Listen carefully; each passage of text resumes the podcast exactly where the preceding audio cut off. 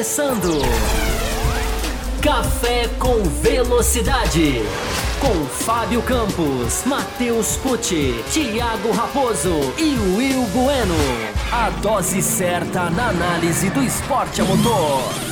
E para você que nos ouve no cafécomvelocidade.com.br ou para você que está nos assistindo no youtube.com/barra Café com Velocidade, estamos começando a edição 668 para falar sobre esse grande prêmio lá em Mugello, uma pista inédita, milésimo GP da Ferrari, uma corrida que começou de uma forma aí bem tumultuada, né? Quase uma hora para se completar 10, 11 voltas, mas depois a corrida se desenvolveu, temos muito a falar no pré-corrida, na corrida e no pós-corrida.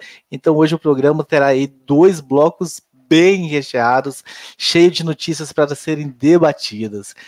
E para me ajudar a fazer esse programa, é claro que eu tenho sempre aqui ao meu lado pessoas muito especiais, pessoas aí que entendem muito do ramo, apaixonadas pelo esporte motor, assim como eu, Thiago Raposo. Então vou trazer logo o meu primeiro convidado, ele, Matheus Pucci, falando direto de Brasília. Matheus, seja muito bem-vindo. Coloque os seus óculos ah, para ficar aí a caráter para falar comigo. E Matheus Pucci, grande prêmio de Mugello, uma pista nova. Você acha que fez bem a Fórmula 1? A sair da mesmice das mesmas pistas, conhecer um lugar novo, uma pista que nunca recebeu, daqui a pouco vem postimão. Será que a Fórmula 1 deveria fazer mais dessas coisas, Matheus? Seja muito bem-vindo. Olá, Raposo. Olá, os amigos que acompanham o Café com Velocidade, seja no YouTube, seja via podcast. Que inclusive eu quero fazer um parênteses aqui, falar a sorte de vocês, que vocês não entraram na mesma hora que eu aqui na sala. Né? Eu tive uma cena aqui que não foi muito agradável, eu tive que tirar os óculos aqui. Né? O Thiago Raposo sem camisa, uma coisa realmente é, que, que, não faz bem à vista. brincadeiras é, nos bastidores, parte, nos bastidores pode tudo. É, nos bastidores. Mas brincadeiras à parte, sim, fez muito bem para a Fórmula 1. A visita a Mugello é um circuito que, até pelo que eu vi, no geral das pessoas nas redes sociais falando que deveria continuar na Fórmula 1, e eu sou um que apoia isso. Penso muito na Fórmula 1 2022 andando nesse circuito, uh, como seriam os carros, como seriam boas corridas, e acredito que nós temos muito que debater dentro das pistas, não só fora dela, como sabemos que tem questões fora, mas dentro das pistas, por conta da característica do traçado, que é bem interessante. Muito bem, muito bem, meu caro Matheus Pucci, trazendo ele também direto de Belo Horizonte, meu querido Fábio Campos, que está vestido a caráter hoje. A bandeira tá ali representando semana passada, agora a camiseta representando essa semana. Fábio Campos, tem pessoas falando que não querem Sim. mais tem pessoas falando que não querem mais a saída de Mugello do calendário, que gostaram, que curtiram. Você também gostou bastante? Gostou desse tanto de Mugello que não quer ver mais longe do calendário? Seja muito bem-vindo. Olá para você, Raposo. Olá para o nosso ouvinte. Olá para os nossos chateiros. Ia chamar de chateiros aqui o pessoal do chat. Mas chateiros parece que eles são chatos. Eles não são, não. Então, mandar um abraço aqui para todo mundo que já está acompanhando ao vivo é, a nossa gravação, que pode ser sempre feito no YouTube. É, eu acho que a Fórmula 1, Raposo, eu até falei isso na semana passada, é, o, o, o, fator novidade, o ar diferente da Fórmula 1 é sempre positivo, é sempre bom ver a Fórmula 1 andar numa pista nova, numa pista diferente. Uma pista que estreia tem sempre um sabor, a gente não, não sabe exatamente os pontos fortes. Eu me deliciei é, lembrando o nome de algumas curvas e descobrindo o nome de outras. Mugello é dessas pistas que tem nome de curva, né? Nome curva com caráter. É, mas eu não acho que a, que, a, que a pista tenha que ficar no calendário. Eu não acho que é uma pista daquelas necessariamente obrigatórias. E não vai ser quem vai definir se a pista vai ficar, não é a Fórmula 1, é o vírus. É, os Mugello, se tiver problemas de vírus em 2021, volta. Se não tiver, não, não, não vai voltar. É, não tem nada, problema nenhum se ela voltar. É, tem aquele trecho ali das curvas 6, 7, 8 e 9, né, as duas arabiatas, 1 e 2, que são aquelas duas curvas rápidas para a direita, onde bateu o Stroll ali, é muito legal, né? É um trecho muito bacana, né? Então a pista tem o seu, o seu, o seu lado bom. É, mas eu não sei, eu não achei a corrida, esse espetáculo todo que todo mundo está falando, não, mas a gente discute aí durante o programa. E também temos ele, direto de Balneário Pissarras, em Santa Catarina, meu querido Will Bueno, sempre aí com Botequim GP na cabeça. Seja muito bem-vindo, Will Bueno. Will, Bueno, segundo bloco teremos polêmica, né, sobre camiseta de Lewis Hamilton no pódio. O pessoal tá bem dividido, as redes sociais estão aí pavorosas sobre esse assunto, que é um assunto que nós vamos abrir o segundo bloco. Não quero que você fale ainda sobre o assunto, eu quero falar que você fale apenas da experiência polêmica que você já teve com esse assunto ao longo desse dia. Seja muito bem-vindo. Obrigado, saudações aí aos ouvintes, espectadores do Café com Velocidade, a vocês aí, meus colegas de bancada. É, polêmica é sempre polêmica, né? E as pessoas. É, é, a, gente, a minha experiência é que, infelizmente, as pessoas não. É, é, difícil de aprender a respeitar as opiniões dos amiguinhos, sem partir para ofensas e xingamentos e tudo mais. Eu, há, há pouco eu estava fazendo a live do Botequim GP é, e eu dei a minha opinião e já teve gente me xingando ali no chat mesmo. Nem esperou o negócio acabar o vídeo, processar o vídeo, já tava a gente me xingando. Mas faz parte, né? Faz parte. Eu, essas pessoas eu simplesmente ignoro. Mas a gente vai conversar sobre, sobre essa, essa, essa questão aí do, do Lewis Hamilton, que, que é, é, deu o que falar no dia de hoje. Com certeza, iremos falar sobre esse assunto do nosso segundo bloco, porque nesse primeiro bloco nós vamos falar sobre realmente a corrida, aquele começo tumultuado que teve aí, discussões de regra, teve errado, não teve errado.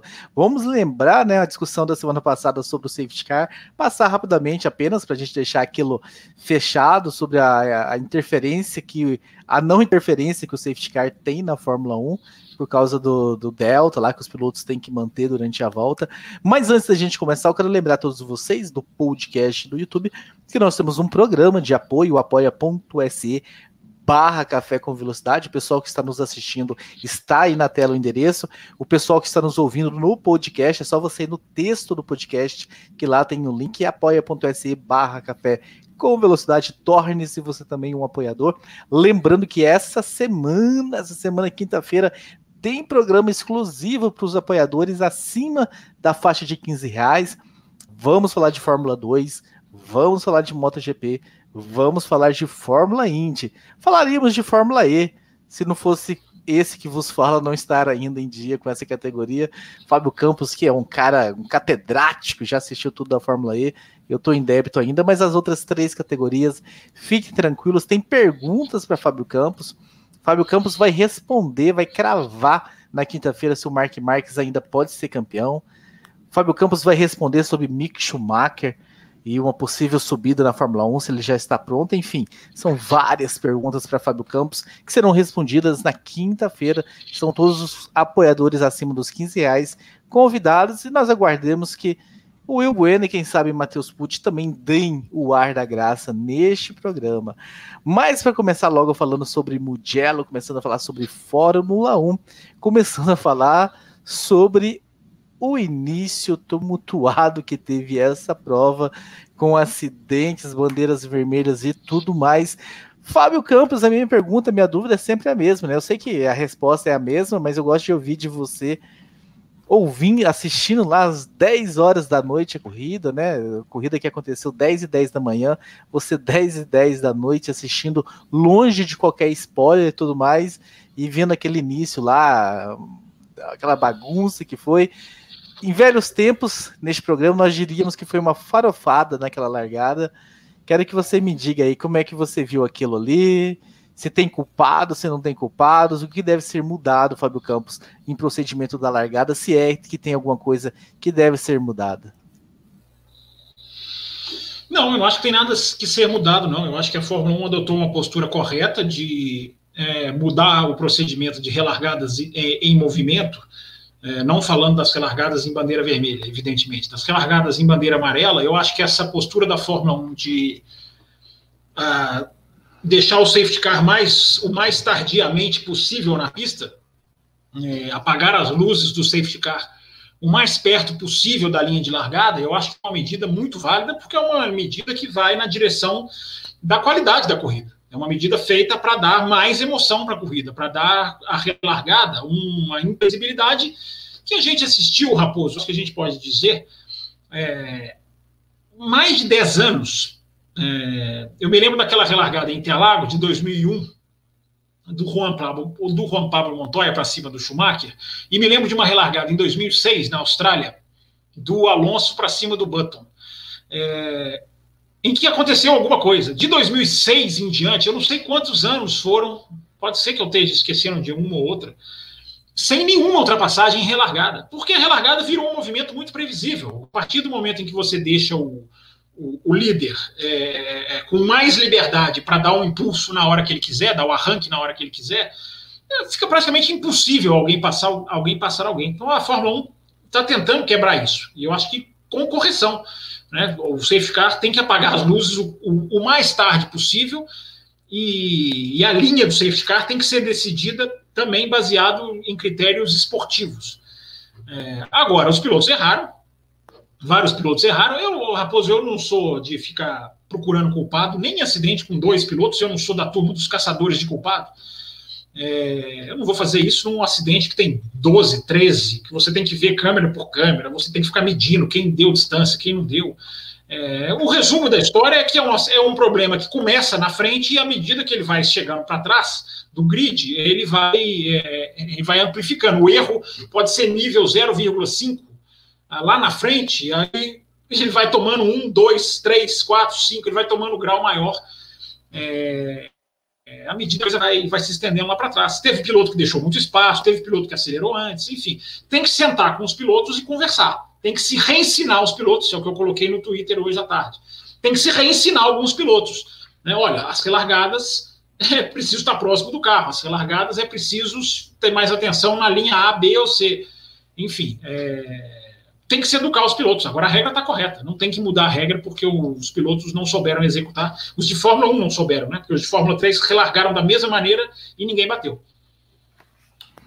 Tem até uma pergunta aqui, Matheus, do, do Emerson Cândido, né? Ele falando, mandando a impressão daqui dele perguntando pra gente, né? Ele pergunta o seguinte: foi impressão minha ou essa saída do safety car que ocasionou aquele acidente foi culpa do Bottas? Foi ah, pelo porque o Bottas demorou demais a relargar. Qual é a sua visão, Matheus? Muito parecida com essa do Fábio Campos?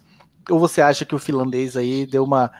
tem culpa no cartório de ter decidido tão tardiamente pisar no acelerador? É, num momento inicial, na primeira, na primeira vez que vi o acidente e a repetição, eu fiquei com a sensação de que o Bottas tinha uma certa culpa, sim. Até porque eu devo dizer que eu não conhecia essa regra nova do safety car dele ter que apagar tão tardio assim. Né? Eu confesso que não tinha reparado nessa regra. Uh, dito isso, dito isso, fiquei sim até no vídeo que eu fiz logo em seguida lá no Ressaca, eu falei que o Bottas aparentava ser o grande culpado. Mas aí tem aquilo que o Fábio Campos falou. É, a gente não necessariamente vai ficar caçando todas as onboards, todas as câmeras, todos os ângulos, telemetria para saber quem fez o quê. Mas, por curiosidade, acabou que foi postado no Twitter em várias páginas que na verdade o causador do problemão foi o Kivet, que o Bottas não desacelerou, o Bottas ele manteve uma velocidade constante, depois ele acelerou, os demais que estavam ali próximo a ele também fizeram essa, essa, esse mesmo esquema, mantiveram uma velocidade depois aceleraram, e o Kivet é que acelerou, desacelerou e acelerou novamente. Então, o problema começa no Kivet, que, se eu não me engano, naquele momento era nono colocado, se não me engano, se não me falha a memória. Então, assim, é, é uma situação difícil. Eu, pra, particularmente, não. Eu sou um adepto de não ficar punindo todo mundo. Acredito que foi um, um erro que acontece, uma coisa que eles vão ficar mais atentos na próxima vez. E culpado por si só, eu não colocaria a culpa totalmente em um, mas foi desatenção, sim, dos pilotos, e o Kivet foi o primeiro a ficar desatento com a questão do safety car. De resto, também não vejo muitos problemas com relação à regra do safety car, agora que eu a conheço, essa nova regra, dá para perceber desde o programa passado que eu estou um pouco por fora do que acontece nas regras do safety car, né? E, é que e isso o que não é regra, é que... isso é um procedimento. Ah, sim, é perfeito. Então, assim, eu, eu, não, eu não sabia, eu confesso que eu não sabia dessa mudança, né? Que, assim como a do, do a, a anterior, que o Raposo até citou agora há pouco, do safety car, agora tem um delta, né? Quando o safety car é, sai a pista, e no momento em que o safety car sai, inclusive, se eu não me engano, Bottas entra nos boxes, e aí ele tinha, se fosse antigamente, ele, ele teria ultrapassado o Hamilton na, na, na questão dos boxes, mas aí nessa, nesse formato novo ele teve que manter um delta que o Hamilton, por conta disso, acaba mantendo a posição. Então, eu não vejo problema com a questão do safety car, resumindo a história. E o problema começa com o Kivet. Então, explicando para o ouvinte, o problema começa com o Kivet, que tem ali uma ação diferente da dos demais pilotos que estavam à frente dele.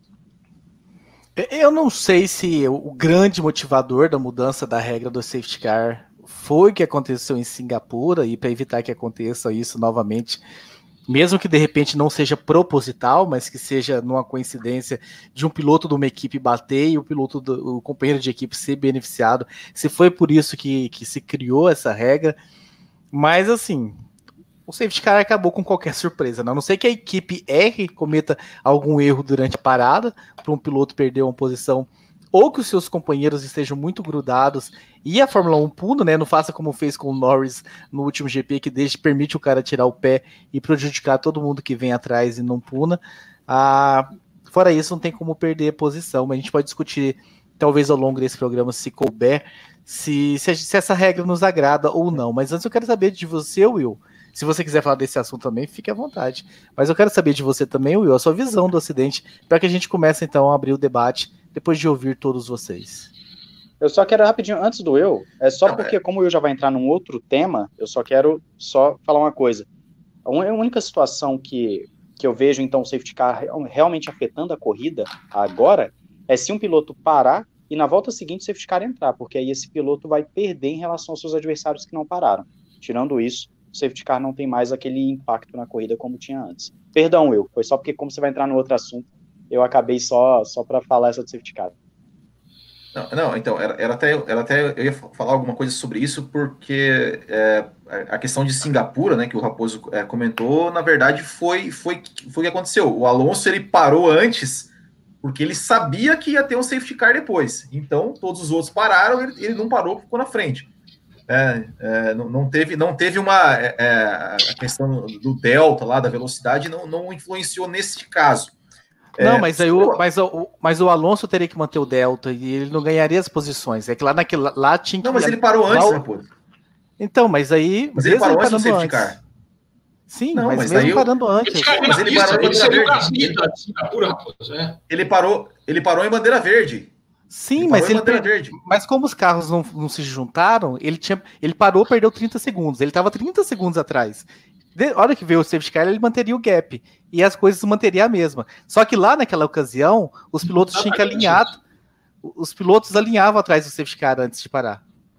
Não, mas ele parou em bandeira verde. Quando ele parou, ele já estava atrás da fila, entendeu? Mas enfim, é, é, o, so, sobre o acidente, o que, o que eu vi, o que, o que eu vi, né, até, até não, não essa informação que o Matheus passou agora, até eu não tinha, não tinha conhecimento, mas assim, ó, a, a minha visão foi o seguinte: é, percepção na hora foi assim: o Bottas.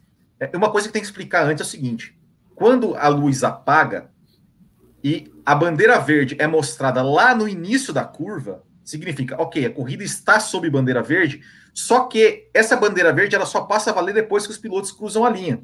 Antes da linha, ninguém pode passar, mesmo que ele tenha visto a bandeira verde lá atrás. Então, é, não pode passar antes da linha de chegada. É, e, e, a minha percepção, a minha percepção, assim, quando eu, quando eu vi aquilo, é, foi assim, que o Bottas, ele, ele viu, né, a, a luz do safety car é, se apagando, e ele meio que viu, ele, ele come, pensou em dar o pé ali no, no, no, no início da curva, só que ele a, impressão que eu tive assim, que como o Hamilton estava muito no vácuo dele, ele falou: bom, se eu, se eu der o pé agora, o Hamilton vai ter a reta toda para pegar meu vácuo aqui e vai me passar. E aí acho que ele meio que deu uma né, deu uma, uma dançada de novo para tentar pegar o Hamilton de surpresa, ou seja, ele vai, ele vai dar uma dançada porque a reação dele é primeiro, né? ele tem que dar a reação primeiro, aí ele dá a reação primeiro, o Hamilton tem que dar uma reação depois da dele, e aí o Bottas levaria, leva uma pequena vantagem com relação a isso. Então, essa foi, minha, foi a minha visão. É, é, óbvio que essa, essa questão do Bottas é, ficar com, com é, andar devagar até próximo da linha de chegada não é algo comum não é algo comum, e isso acabou ocasionando uma confusão nos pilotos que estavam lá atrás. É, mas o que ele fez está na regra. A regra diz que ele pode fazer isso. Ele tem que. É, ninguém pode ultrapassar. No, Azer, no Azerbaijão, eles se largam desse jeito também. Eles só dão um pé lá em cima da risca também, por causa da grande é, reta. Por causa da grande reta, exatamente. Então, assim, é, eu acho que foi, foi uma desatenção, realmente. O cara tá lá, tá acostumado. Pô, na reta aqui vai dar o pé. Deu o pé. O cara da frente deu o pé, ele deu o pé também e alguém redu, reduziu ali e bateu. Mas é uma batida perigosa, é uma batida perigosa. Foi um acidente, é, é, é uma, uma situação assim de um carro em alta velocidade vindo de trás num carro mais lento, é uma batida perigosa. Felizmente nada aconteceu, mas assim, não, não é, não vejo culpado, é, é, foi, uma, foi uma desatenção, enfim. Tem que, tem que é, é explicar melhor para os pilotos no próximo briefing. Ó, pessoal, fiquem atentos, porque essa situação assim, assim, assado, pode acontecer, vocês têm que ficar espertos, não acharem que tá na reta, já tem que dar o pé, tem que esperar o, o que o líder vai fazer. O pessoal tá colocando aqui no chat, Fábio Campos, né? Se, sugestão seria colocar a zona de aceleração, reaceleração, como tem na NASCAR. Mas aí iria um pouco contra né, o que a Fórmula 1 está querendo, né, Fábio Campos, de dar essa imprevisibilidade e tudo mais. Porque na NASCAR o piloto tem de ponto X a ponto B o Y, né, para ele acelerar a partir dali, mas não pode ser depois de tal ponto. Então fica meio ali, todo mundo já sabendo que vai ser ali, naquele espacinho de uns 50 metros a, aceleração. E a Fórmula 1, pelo que vi, ela quer dar essa surpresa, né, de, de do, do líder ter até a linha de chegada para dar o pé. Se você, se você acha que a NASCAR, que a Fórmula 1 deveria seguir o caminho da NASCAR ou não. Não, acho que não, não, tem nada a ver. Os carros da NASCAR lá largam lado a lado, enfim, é oval, é completamente diferente. Se você colocar um ponto de aceleração na Fórmula 1, vai acontecer a mesma imprevisibilidade de. a mesma previsibilidade de sempre. Estou é, vendo aqui o pessoal falar, acabaria com esse problema. Não há um problema, há uma questão apenas de educação. Tem que se reeducar os pilotos, tem que sentar com os pilotos e falar assim: olha aqui, não tem mais essa de acelerar já no, no cálculo que você sempre acelerou, faltando a distância para a linha de chegada que você sempre calculou. Tem que reeducar os caras, tem que mostrar para os pilotos que agora é, pode ir até a linha. Isso aconteceu, vocês citaram aí Azerbaijão, isso aconteceu no Brasil ano passado. A gente viu da arquibancada né, nós que estávamos lá, né, eu e o Thiago, a gente viu os, o Verstappen, se não me engano, é quem estava comandando aquela relargada, os caras foram devagar até a linha de chegada. É, isso é uma prerrogativa, isso é uma coisa boa, isso é uma coisa é, é válida. É, os pilotos têm direito de, de, de, de, pedir melhora, né? O, o Jonatas Lima está até falando sobre isso aqui no chat, eles têm direito de falar, de querer refinar a regra. Agora, é, porque né, pelo visto, os caras não entenderam. Houve uma mudança de procedimento, eu não sei se ela não foi bem passada, se ela não foi bem conversada. Eles sentam no briefing e colocam tudo isso. Inclusive, quando eles sentam no briefing, é, é passado para ele, eles todas as linhas. Ó, essa é a linha que o safety car vai apagar a luz normalmente, entre aqui e aqui. Essa é a linha que você pode ultrapassar. Essa é a linha na questão de box. Isso tudo é falado. Então, é, tem, que, tem que conversar. Essa é a realidade. Agora, é, o tipo de relargada, com todo mundo indo muito junto até em cima da linha, quase em cima da linha, é extremamente válido, porque vai dar muito mais chance de ter uma disputa de freada lá na frente. Então, é, não pode acabar com a regra. É, eu tenho um sentimento meio de Brasil, parece, do, do, do, tal do a regra não pega, vamos acabar com a regra. Não tem isso. Se a regra não pega, você pune até, até ela pegar. Você ensina os caras na, na força bruta. Agora, não, não pode mudar a regra, que é boa, porque houve um desentendimento. Tem que sentar e, e explicar de novo, quantas vezes for necessário. Até respondendo aqui, então, o Emerson Cândido, né? Que ele fala assim: Eu nunca tinha visto o líder postergar até a linha de chegada. Ah, isso vem acontecendo, Emerson. O Fábio Campos lembrou do Brasil, mas as, as provas no, no Azerbaijão também acontece bastante isso, de, de, do piloto só dar o pé mesmo, hora que passa pela linha, porque tem uma reta muito grande. E hoje o vácuo, né? permite essa ultrapassagem naquele momento em que não tem DRS liberado. Então isso anda acontecendo mais do que talvez as pessoas estejam lembrando. Não foi algo é, inédito. Essa regra é boa, essa regra é boa Raposo, porque ela vai favorecer um mais imprevisível. É igual a regra da largada parada. Olha que, olha que maravilha que é a regra da largada parada. É um outro, outra, uma outra a gente só está vendo ela agora, né? A gente só começou a ver ela agora, nesses dois últimos finais de semana. Mas é, é vejam como dá uma, uma, uma, uma dinâmica totalmente imprevisível para a coisa. É, é, igual eu falei na abertura. A gente ficou 10, 11, 12, talvez mais, sem lembrar de uma ultrapassagem relargada. Então você tem que mexer. As regras têm que ser pensadas para favorecer o espetáculo, não para favorecer o pole, não para favorecer o cara que é líder, não para favorecer a equipe que está posicionada na, na, no pit lane mais perto da linha. A regra tem que favorecer a ultrapassagem. A regra está favorecendo a ultrapassagem, ela é, ela é válida. O Matheus Ferreira, da Arte Color Gráfica, também mandou e-mail falando sobre isso. Né? Ele falou assim: Eu só achei apenas estranhos comentários na transmissão sobre essa regra, porque disseram que tinha mudado para poder ultrapassar assim que fosse dada a bandeira verde, porém voltaram atrás. Gostaria de saber do senhor Fábio Campos, se a transmissão internacional falou algo sobre isso, pois porque aqui no Brasil a Globo ficou perdida no regulamento. Não é a primeira vez, né? A Globo anda. Os, os comentaristas que estão lá estão perdidos no comentário. Semana passada inventaram que todas as vezes que o safety car entra na pista, o box é fechado, o que não é uma verdade. É só quando o, o motivo da, do safety car está próximo da entrada do box. Aí então realmente estão perdidos com regras que estão colocando eles à prova e, e acabam falando o que não é muito verdade. E o pessoal quer saber, Fábio Campos, e a transmissão internacional? Não, é a regra, eu não, eu não entendi. Ele fala da regra de, de um ponto de ultrapassagem, de um ponto de liberação de ultrapassagem? É isso que ele quis é, dizer? primeiro falar aqui. Né, aqui. o e-mail certinho dele aberto aí para a gente ouvir, para a gente poder pegar eu o que li ele escreveu. Eu li o e-mail dele na íntegra. Achei estranho que os comentários na transmissão sobre essa regra, porque disseram que tinha mudado para poder ultrapassar assim que fosse dada a bandeira verde. Porém, voltaram atrás depois. E eu gostaria de saber do senhor Fábio Campos se a transmissão internacional falou sobre isso. Porque aqui no Brasil a equipe Globo ficou perdida no regulamento. Não, não falaram sobre isso, porque essa, essa regra não foi mudada. Ela, essa última vez que essa regra mudou, se eu não estou enganado, foi em 2012. Que tinha aquela linha do safety car que depois foi mudada. Vocês lembram que o Schumacher ultrapassa o Alonso. É, em Mônaco. O Alonso, enfim, é, em Mônaco, exatamente, exatamente depois dali, eles não, não depois daquela corrida, exatamente é a linha. Eles têm, gente, assim, isso depende também das pistas, né? A linha de liberação de ultrapassagem, ela varia, ela não é exatamente. Ela pode ser a linha de chegada, como ela pode não ser. É isso que eu estou dizendo. Nos briefings, isso tudo é passado para os pilotos. Agora, não é isso de viu a bandeira verde, pode ultrapassar. Não é. Tem uma linha que, que, que só vem a partir dali. E aí ele cita aqui outras coisas né, da transmissão, que o pessoal ficou perdido com o tempo também, achou que a corrida teria que terminar em duas horas, sem saber que quando tem a bandeira vermelha tem um limite de quatro horas e tudo mais. Então, ficaram meio que batendo a cabeça.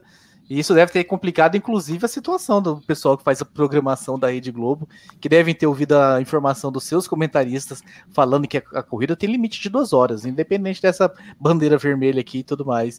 E aí, de repente, foram surpreendidos com a nova informação, que já não era mais duas horas, eram quatro horas. Então foram cheios de bate-cabeças, Fábio Campos, da, durante a transmissão, para que o senhor fique sabendo que. O, assunto transmissão vai ser falado aqui hoje ou não? vai ser falado no segundo bloco. Segundo bloco, segundo bloco. Tem, per tem perguntas, inclusive, para você. Eu não entendi o pessoal fazendo perguntas sobre transmissão nacional para você, mas tem pergunta para você sobre transmissão. Eu já respondo agora, não sei. Mas, mas como, o senhor, como o senhor gosta que eu seja fiel aos e-mails, eu vou colocar aqui: pergunta para Fábio Campos e faria a pergunta. E aí. Tá certíssimo. E aí você, o senhor responde. Mas enfim, aí passou esse momento inicial, esses, esses momentos de safety car, de bandeira vermelha, meu querido Will Bueno. E aí a corrida começou. E aí, como o senhor bem definiu lá no Boutique GP, mais do mesmo. É, né? Ficou. É, é, quando quando é, deu a, a, a, relargada, assim, a gente sabia que as Mercedes iam, iam, iam disparar. Né? Até, até né, na primeira largada teve né, uma. É, pelo menos eu fiquei surpreso né, com o Bottas passando o Hamilton. É, o Verstappen, ele até largou bem, mas daí, né, infelizmente, para ele ali, o motor dele acabou, acabou falhando e e depois acabou se envolvendo no acidente e abandonando. Ele que de repente poderia até, quem sabe, aprontar alguma coisa ali e tal. É, pelo menos no começo, né? Pelo menos se ele, se ele ultrapassa o Hamilton ali na, na, na largada, poderia dar uma, uma, uma emoção ali no, no começo. É, mas do, do, do terceiro lugar para trás, né? A, a, briga pelo pódio é, ela foi, digamos, até emocionante no sentido assim, a gente, a gente é, ela causou uma, uma incerteza. Quem que vai para o pódio? O Stroll, o Ricardo, o Albon? Ou até o Leclerc, né? No começo da corrida, até o Leclerc. A gente falou assim: poxa, olha o Leclerc tá em terceiro, é, de repente pode brigar por esse pódio. É, eu tinha apostado no pódio do Leclerc, no balão do Bootkin, né? Mas enfim. É, e, e, mas é uma, uma pista é, que não tinha muitas, muitas é, pontos de ultrapassagem e que as ultrapassagens que tivemos, né, foram muito, muito é, é, por conta do DRS, né? Menos na Ferrari. Na Ferrari, menos, mesmo sem o DRS, os carros pass, passariam de passagem. Mas é mais o mesmo, né? O Lewis Hamilton, na segunda relargada, ele já botou ordem na casa. Na segunda largada, né? Não na segunda relargada. Na segunda largada, ele já botou ordem na casa e, e aí não, não deu nenhuma chance para o Bottas tentar se aproximar. E aí passeou mais uma vez. Matheus Pucci, como é que você viu esse desenho dessa prova? É, você também gostou desse, da, da briga ali pela, pela última posição do pódio, pelo menos, as disputas que nós tivemos ali? Ou o senhor ficou bem satisfeito com a, a dependência do DRS a, e a facilidade, né? Ultrapassagens que eram feitas antes, muito longe da freada.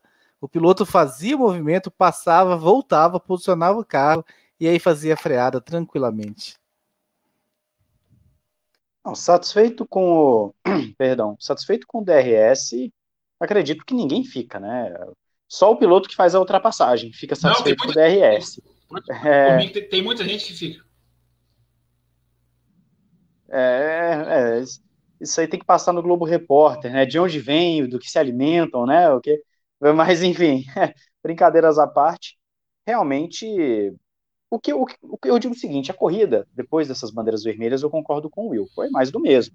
É, teve essa incerteza do terceiro lugar, que foi interessante, apesar que, como eu estava ali, eu falo por vezes aqui no café do live timing, né, da Fórmula 1, uh, eu vim acompanhando na hora que o álbum começou a ser muito mais rápido, ele estava sendo quase meio segundo mais rápido, por volta depois do pit stop, uh, do que Stroll e Ricardo, aí eu já até falei no Twitter, olha, o, o álbum é o grande favorito a, a, ao pódio, porque ele vai passar na reta, não tem como, ele vai pegar o vácuo ali, vai, vai abrir a asa e vai passar na reta os dois, né? Mas no geral eu gostei da corrida. É, o que, que eu gostei da corrida para falar assim, de uma forma geral? Primeiro, a característica do circuito me agrada de ter as britas, de ser um circuito desafiador para os pilotos, de ser um circuito onde pune o erro. É claro que até na transmissão foi explicado é, o porquê de não ter tantas britas, mais nos circuitos, etc. Punir o erro, Mas... vantagem ou desvantagem? Atrativo é, ou não atrativo? Vantagem, tem gente, vantagem. Tem, tem, gente que Volta, Brita. É, eu também, eu também acho que a Brita tem que estar mais assim. Teve gente no Ressaca falando: ah, você acha justo o Verstappen ser tocado por alguém e parar na Brita e não conseguir voltar? Olha, não é uma questão de justiça, é uma questão de. Estamos falando dos melhores pilotos do mundo. Eles têm que saber se virar num circuito apertado, num circuito que tem brita, circuito que não tem brita, circuito, enfim, de todas as características. Né? E são coisas de corrida, eles podem se tocar e acabar saindo da pista, independente de ter brito ou não. Enfim. Uh, então eu gostei disso, eu gostei de ver que o traçado ele favorece muito que a Fórmula 1 será em 2022 com carros que são menores, eles são mais compactos, ou seja, são carros que, que vão permitir ter mais brigas roda com roda, e também, obviamente, a perseguição, que a princípio vai ser mais fácil também a partir de 2022. Então, eu tive um vislumbre do futuro do que seria a Fórmula 1 em Mugello. Eu acredito que nós poderíamos ter grandes corridas lá, sem DRS, boas perseguições, principalmente nos S's, né, tem muitos S's ali nesse circuito. Então eu gostei. E a imprevisibilidade do Ricardo, Stroll e Albon, ela foi imprevisível até o ponto em que você olhava para o live timing. a partir do momento que olhou para o live timing, eu já sabia que o Albon ia, a não ser que batesse, né, acontecesse alguma coisa, que ele ia, ele ia chegar nesse pódio. Então, para mim, pelo menos, não foi uma surpresa. Eu até diria que o Stroll passaria o Ricardo mais para o fim da prova, e pelo ritmo que estava tendo ali, cerca de dois décimos mais rápido por volta. Então, realmente não o senhor é muito frio, assim, mas o senhor é muito frio, Matheus Pucci, muito preso a números, a dados. Pneus se desgastam. É. O, o, pneu que está andando bem numa volta agora e andando dois segundos mais rápido, três voltas depois ele se degrada, Matheus Pucci, ele perde o desempenho. O senhor é muito frio, é, mas, muito frio. Mas assim, é, eles estavam com o mesmo tipo de pneu, né? O mesmo composto, o Stroll e o Ricardo. E antes da troca de pneus, eles estavam. O Ricardo estava mais rápido, principalmente no primeiro setor, ele estava tirando quase três décimos no primeiro setor do Stroll. E nos outros dois setores eles ficavam mais parelhos. Quando teve a troca, o Stroll passou a ser mais rápido no terceiro setor. E aí eles foram mantendo ali o Stroll mais ou menos dois décimos mais rápido por volta. E ele estava chegando, o Stroll estava tirando, estava tirando, tirando, tirando, chegando, até que teve o problema e bateu, né? Então, assim, é, o que me faz ser frio quanto aos números é o DRS, infelizmente, porque a minha lógica é a seguinte: o cara vai chegar, vai abrir a asa naquela reta gigantesca e vai fazer a ultrapassagem. É, então, assim, é, não, tem, não tinha muito para onde correr. Se não tivesse o DRS, aí sim ia falar: o Stroll tem que passar tem que passar no braço, o álbum vai ter que passar os dois no braço, o álbum vai ter que fazer a ultrapassagem por fora, enfim. Mas acabou que o DRS fez todo o trabalho.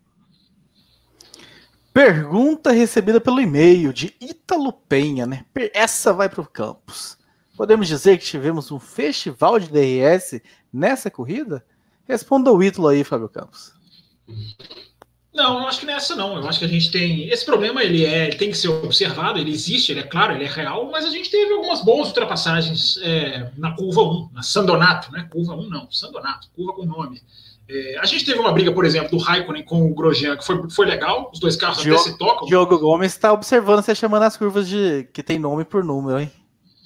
Não, eu acabei de falar o nome da curva, Sandonato. Tem outra até também, a ultrapassagem do, do álbum sobre o Ricardo, que decide o pódio, é uma ultrapassagem bonita, é uma ultrapassagem é, por fora, é uma ultrapassagem que eles disputam a freada. Então, a gente teve algumas ultrapassagens, poucas, por isso que eu disse na abertura do programa, eu não achei a corrida é, sensacional como eu li em alguns sites. Aliás, é, é, é o uso da palavra épico, eu acho que está sendo, está ficando banalizado, né? As pessoas chamam corridas de épicas porque as corridas são confusas. É, eu acho que corrida épico épica. E, é épico e redenção. É, é, redenção é outra história, né? Redenção, digamos, é uma definição, é errado por definição, eu acho. Agora, agora tem assunto, tem, tem, tem momentos que a palavra redenção serve. Agora, a palavra épica também ela serve em umas situações que eu não acho. Eu li matérias, enfim, dizendo corrida épica em Mugello. Corrida épica por quê? Porque tem um monte de batida? Isso para mim não faz corrida épica. Então eu acho que é uma. Corrida épica com redenção do álbum. É, é, claro que é uma, uma, um fator novidade, é um fator é, é, é, interessante que quando há uma, uma corrida com muita bandeira vermelha, claro que há um fator legal nisso. Agora, isso não faz uma corrida ser épica, não necessariamente, não no meu conceito, agora de muitos jornalistas, lá de fora, inclusive, é, transforma a corrida em, em, em, épica, sim. Agora, corrida teve algumas boas disputas, teve. É, o, o, o, DRS era assombroso, porque os carros carregam de asa. Essa, essa pista era muito específica, né? É uma pista em que não, não existia uma curva em terceira marcha, se eu, não engano, se eu não me engano, abaixo da terceira marcha. É só curva de alta, é uma pista de muito downforce. Então, é, é, é a asa nesse, ao contrário de Monza, a abertura de asa em Monza não é notada praticamente. Por quê? Porque os carros não têm asas já, já vem quase reto, quase que a própria transmissão na sexta-feira mostrou, né, as diferenças de asa, transmissão internacional, né? O feed mundial mostrou as imagens, a Fórmula 1 tem feito isso esse ano e é muito legal. Mostra setinhas, né? Mostram, eles mostram as imagens e ressaltam com, com as linhas, refrisam as linhas para você entender o que eles estão querendo mostrar. Mostram freios, mostram é, barboards, enfim, mostram asas. Então, é, em Monza não deu muita diferença. Em Mugello dá, daria. Agora não, não, não, eu acho que vocês estão sentindo os comentários de vocês que vocês estão sentindo que, que Mugello entrou de vez. Mugello não entrou de vez. Mugello é esse ano e acabou. É, poderia voltar. Teve até gente que colocou aqui no chat. Poxa, entre Rússia, é, Mônaco, Mugello é mais legal. É, concordo, é mais legal. Agora não, vai voltar para uma série de fatores, é igual eu disse, a não ser que o vírus apareça. Se o vírus continuar enchendo a paciência, pode ser que tenha que voltar ao Mundial. Agora, voltando ao calendário normal, não, não vai voltar para o Mundial. Muito bem, então a pergunta do Ítalo aí respondida, né, sobre ah, o festival de DRS que tivemos aí nessa prova. Outro assunto, Will Bueno, que eu quero trazer aqui para a gente. Na minha opinião, não foi, mas enfim, vai. Você acha que não foi um festival de DRS, então? não, não. Festival, quando você tem várias retas, todas as trocas são iguais, enfim, essa, eu repito, essa alguns carros chegaram na, na, na curva poucas vezes. O ouvinte tem razão em reclamar. É, poucas vezes, pouquíssimo, abaixo do, do, do, que deveria ser. Mas eu citei aqui duas ultrapassagens e tem mais algumas que a gente pode lembrar. Will Bueno. E a encheção de saco da tatuagem, que ninguém aguenta mais. ah, é, é, exatamente isso. Ninguém aguenta mais, né? Ninguém aguenta mais, assim. Beleza, é legal. Ah, vai ter tatuagem.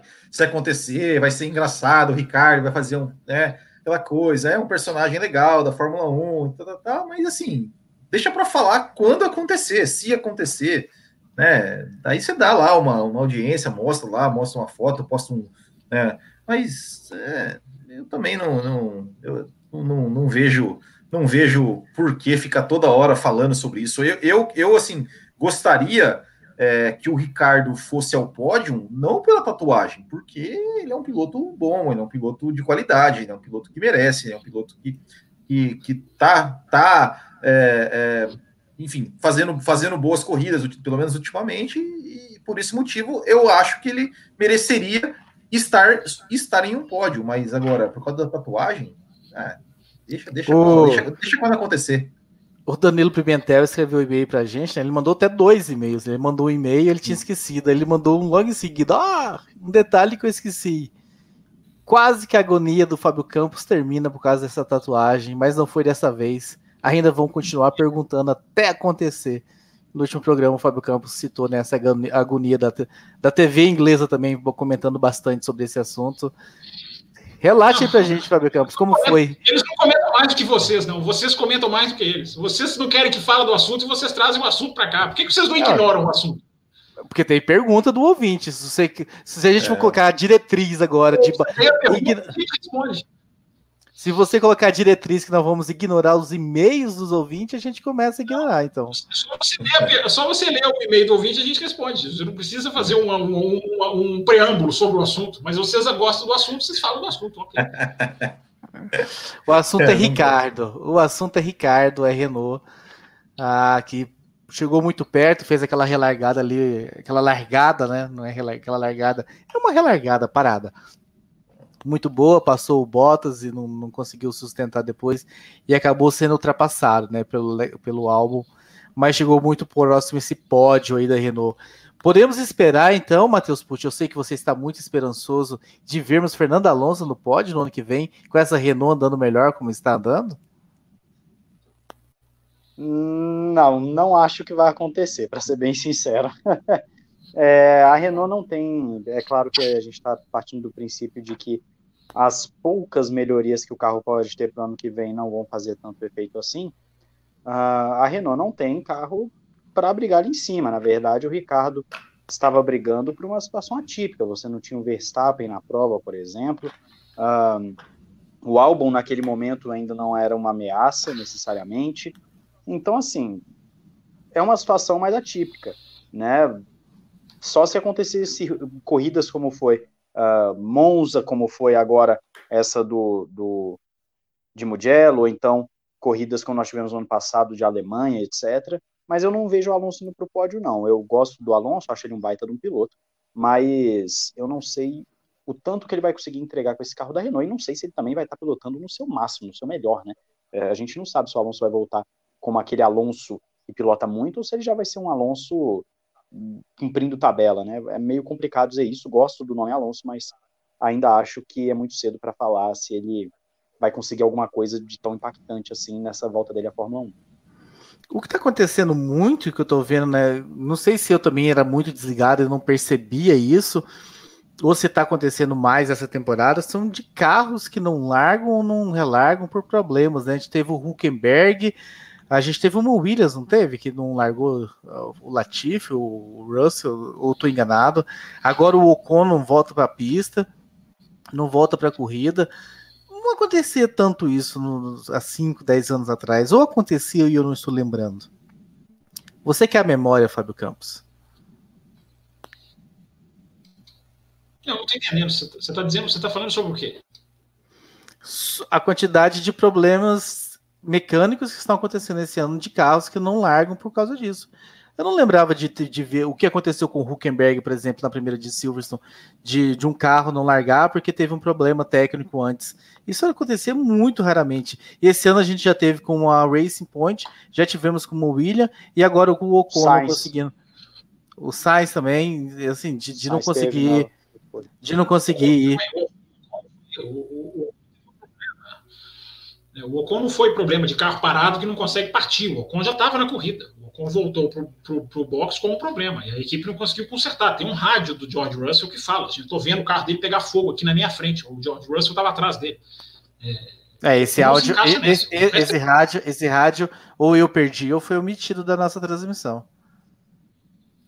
Teve na nossa transmissão. Não, o rádio, esse rádio foi então, eu... no feed mundial. Não, rádio. É sim. O, o, o, negócio é, o, o, Verstappen também, ele acabou largando, mas na verdade ele estava com problema já desde antes da largada também, né, nesse grande prêmio. Ele fala no rádio ele já estava com problema e, e, aparentemente era a mesma unidade de Monza, pelo que eu, pelo que eu li. É, e aí ele, ele larga, mas ele larga já com problema, né? Ele já larga tendo problema também. Então, assim, realmente, agora que você tocou no assunto, estamos tendo uma recorrência um pouco maior do que, por exemplo, ano passado ou ano retrasado, com relação a carros com problemas antes da corrida.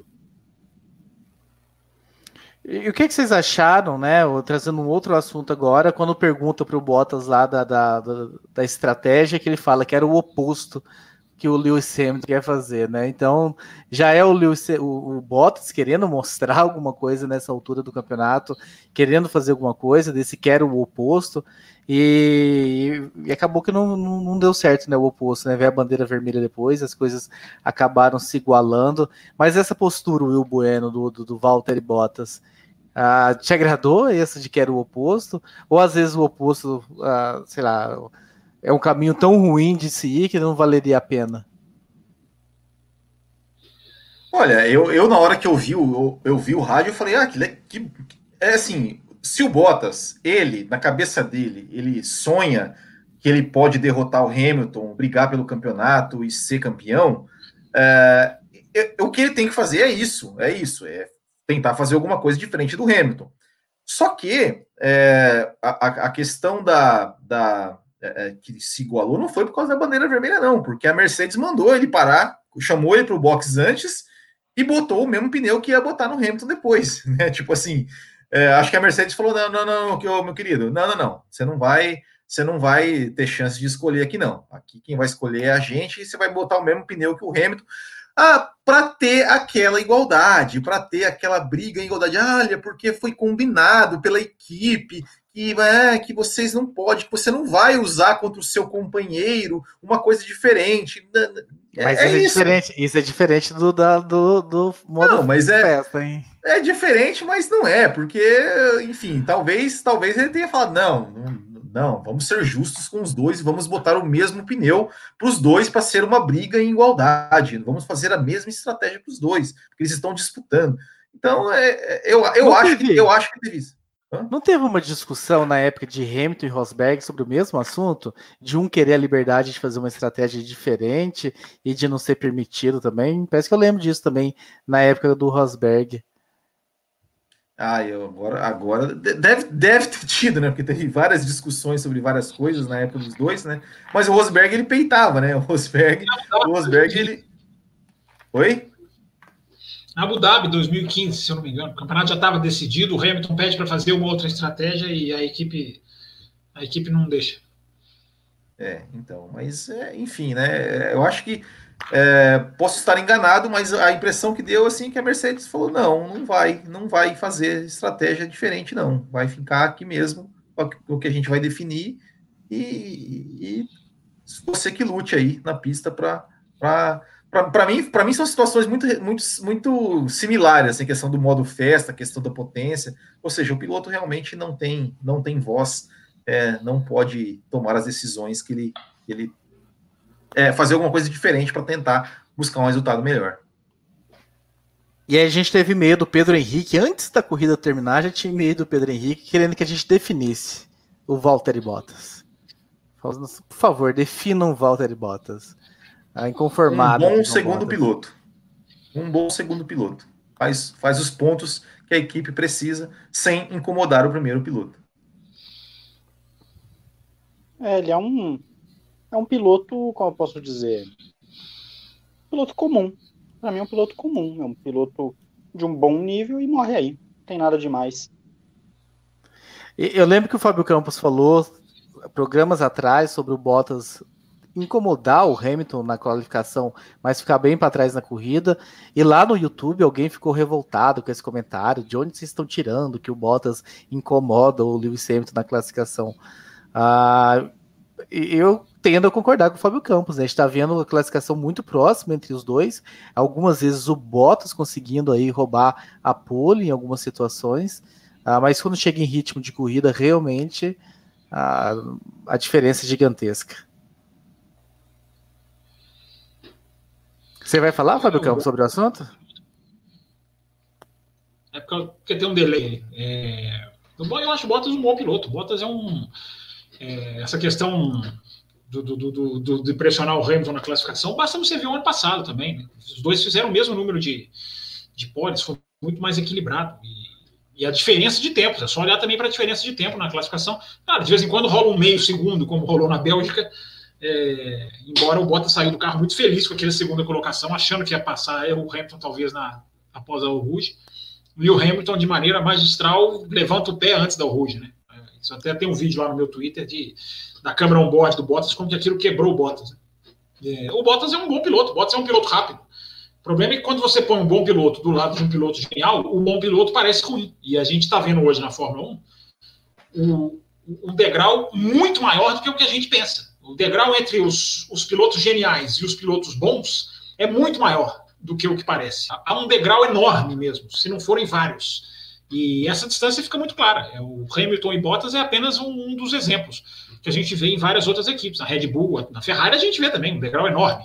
Enfim, várias outras equipes a gente vê é, é, como que os super talentos nem, não, nem se comparam com os pilotos bons. De vez em quando tem uma corrida que encaixa, o cara vai lá e ganha, mas não, não tem pressão, não dá pressão, como diria na, na como diria na minha infância.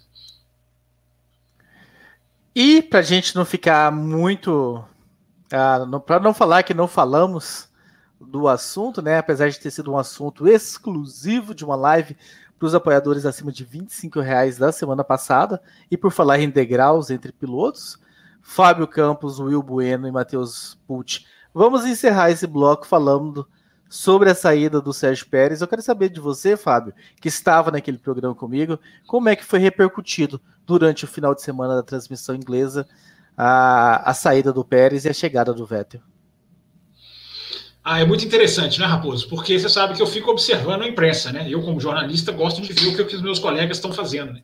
E é muito engraçado, porque o assunto foi falado na quinta, quando já começam as primeiras transmissões da pista, o assunto foi falado na sexta, o assunto foi falado no sábado, e a naturalidade com que se trata é que me impressiona. Né? Tá? Se trata com uma. É, em nenhum momento se questiona é, a questão do do escárnio, né, diz aqui o Jonatas. Em nenhum momento se questiona a questão do, do, do, pai que deixou lá o filho e mandou embora o piloto mais rápido. Todos ficam, é, coitado do Sérgio Pérez, é, nossa, foi muito duro com o Sérgio Pérez. É, o Sérgio Pérez não, não, não merecia. É, mas ninguém olha para o outro lado do box. Ninguém olha e fala assim, poxa, né, é, qual a razão do Sérgio Pérez? Parece que o Sérgio Pérez saiu por uma decisão do nada. Assim, ó, foi um chefe de equipe normal que tinha dois pilotos, acordou e escolheu. A falta de crítica nesse ponto é assustadora para mim, na minha, no meu ponto de vista, é assustadora. Né? É, é total, uma coisa é você falar que vai acontecer, não vai acontecer, provável, provável, isso é outra discussão. Agora, aceitar isso como uma coisa do jogo é que, é, é, que me estranha, porque eu não vou aceitar nunca isso como uma coisa do jogo, porque isso não é uma coisa do jogo, é uma situação, primeiro, que não é, mas as pessoas vieram, muitas, muitas me responderam, Raposo, no Twitter, numa boa, né? Mas dizendo assim, é, ô Fábio, a Fórmula 1 é negócio. É, aí eu falei assim, poxa, gente, vamos, vamos parar de responder no piloto automático, porque qual o negócio do que aconteceu na quinta-feira? Foi na quinta, rapaz? Na quinta ou na quarta, né? Enfim, foi na quarta. Na quarta o Pérez, na, na quinta. É, na, na, quinta foi o anúncio do Vettel. Qual foi o negócio que foi feito? Não foi negócio, não houve negócio, houve justamente o contrário de negócio. Houve um paternalismo exacerbado, escancarado, né, de, e uma quarta carreira afetada diretamente por uma decisão, por um piloto que guia pra, na Fórmula 1, está guiando bem, para mim ia, ia, tinha tudo para subir no, no pódio ontem, nesse domingo, é, mas que está ali com cadeira cativa, não tem pressão, não tem é, necessidade de entregar resultado, e já são dois, né? é o que eu costumo dizer. O grid da Fórmula 1 já é magro, magríssimo, magrelo, é, 20 carros, é um, já é um absurdo, já é um escárnio E 10% do grid da Fórmula 1 hoje guia com o pai no box e guia sem necessidade nenhuma de resultados. Essa, essa, esse é o caminho para o que foi a Fórmula 1. Agora o Bottas, tá, o, Bot, o Bottas, o Pérez está aí. Ou, o Haas ou Alfa Romeo, né? Cá entre nós, né? Eu ouvi que existe uma chance grande de Red Bull nessa aí também, que Christian Horner deu uma investigada, não querem subir o Gasly e meio que estavam dando. O, esse pódio do álbum, de certa forma, pode ter dado um alívio aí para ele pro lado dele, mas que ele estava meio na corda bamba, mas e eles que estavam relutantes em subir o Gasly. Eu vi isso na informação da, da Juliane Serrazoli, a que ela colocou no Twitter dela. E a gente chegou até a discutir naquele programa nosso, né, sobre, sobre essa saída do Pérez. Antes do pódio já estava definido. Você lembra que eu falei aqui que aquela questão, todo mundo brincou, né, do erro, de não, se ele, se ele ganhar, ele ganha vida. Nem vencendo o Gasly ganha vida na Fórmula 1. E eu disse isso no café, não sei se foi no especial, Raposo, ou se foi no da segunda-feira passada. É, a Red Bull não olha para resultado, a Red Bull olha para performance. Ela pode errar, eu não estou dizendo que ela acerta toda hora, mas a Red Bull não olha para para resultado, ele, ele olha para performance. E não, Grazi, não estou dizendo que o pai não iria mandar o filho embora, estou dizendo que eu não concordo com o pai manter o filho. É bem diferente. É, e, e, e bom, pode, pode ser, você, você ia perguntar, mas pode falar. Não, eu ia falar assim, o Will Bueno, e você falou. não, é que assim, pela cara, né, do que o álbum foi subiu ao pódio, eu não sei se deu, se deu essa aliviada, não, viu, ali, na, é, você, você tá falando na, na situação dele na Red Bull, né? É, mas assim, é, é, eu, eu, concordo com o Fábio Campos, eu acho que, que, que, exatamente o que ele falou, né? Assim, a Fórmula 1 é negócio, mas se é negócio, é, o, o, bom negócio é você conseguir o melhor, o melhor é, custo-benefício, o melhor resultado. É, e, e eu, eu, assim, ó, eu não acho, eu, eu falo aqui, eu não tenho nada contra o Stroll, eu não acho que o Stroll é aquele é aquele péssimo piloto que muita gente também acha, às vezes até injustamente, muita gente tem birra do Stroll por causa que o pai dele é, é comprou uma comprou uma, uma equipe para ele, para ele correr. Eu não tenho essa birra. Inclusive, eu queria ser irmão do Stroll. É, mas, é, só que assim, o Pérez está tendo mais resultado que ele. O Pérez está tendo mais, mais resultado que ele. Então, o, o e, e eu, ao contrário de você e do Matheus, eu acho que o Vettel é mais piloto que o Stroll. Mesmo hoje, o Vettel é mais piloto que o Stroll, porque já mostrou. O Stroll é uma aposta, tal. O Vettel já mostrou. O Vettel traz visibilidade. O Vettel tem nome. O Vettel é tetracampeão. Isso, o Vettel, pro negócio, também agrega mais do que o Stroll, na minha opinião. Então, é, não importa se, se, se é filho, se não é. é pro negócio, ó, bom, a gente, tem, a gente tem duas vagas e a gente tem três postulantes Pérez, Stroll e Vettel. Para mim, o natural seria, ó, o Stroll, você vai ficar de fora. Você vai para, ó, a gente vai botar você lá na raça, a gente vai botar você na Alfa Romeo, a gente vai botar você, sei lá onde. Mas na Racing Point a gente tem dois pilotos que são melhores do que você nesse momento, que você vai deixar. Pode ser que de repente o Vettel é, para 2021 fosse um desastre, o Stroll, agora você pode voltar. Mas é, nesse momento é, para mim, é, é, é a, a, a, Aston Martin fez tudo menos um negócio. Matheus Pucci, para encerrarmos esse bloco. É, é uma situação, na verdade, muito interessante, né? Quando foi feito o anúncio da saída do Pérez, eu particularmente não estava esperando porque pouco tempo antes o, o Otmar tinha falado que o Pérez não saía, que ele já tinha os, os pilotos definidos. E com isso, eu tinha até gravado um vídeo, ele já estava pronto, ele já estava preparado para ser postado, já estava no YouTube, inclusive. Só faltava deixar público um vídeo falando justamente de que o Vettel não iria para Aston Martin. E que quando pena que você não soltou notícia, esse vídeo antes. Surpreso, né? Com, com, com a saída do Vettel. Se eu tivesse soltado esse vídeo na hora que eu, que eu, que eu fiz o upload pro YouTube, eu ia ganhar muita visualização e três horas depois eu ia, eu ia ter que postar um novo do, do, do da saída. Ia ser, engra... ia ser engraçado ia ser o título. Vettel não vai para Aston Martin. Ô, Matheus, Aí é, três anos depois, Vettel é confirmado. Ô, ô Matheus, mas você, mas você acredita quando alguém veementemente nega uma notícia, um, um dirigente de, de, de, equipe nega, fala, não, nem fala sobre o Vettel, porque o Vettel não tem nem essa possibilidade. É, para mim, para mim, isso, é, isso é, um atestado. Eu, isso é um atestado de falar, não, isso vai acontecer. Isso tá, tá, pode, pode, pode confirmar que o Vettel tá na Aston Martin. Eu acho que eu sou muito ingênuo ainda, ele é, né? Ele é eu jovem. sou muito ingênuo.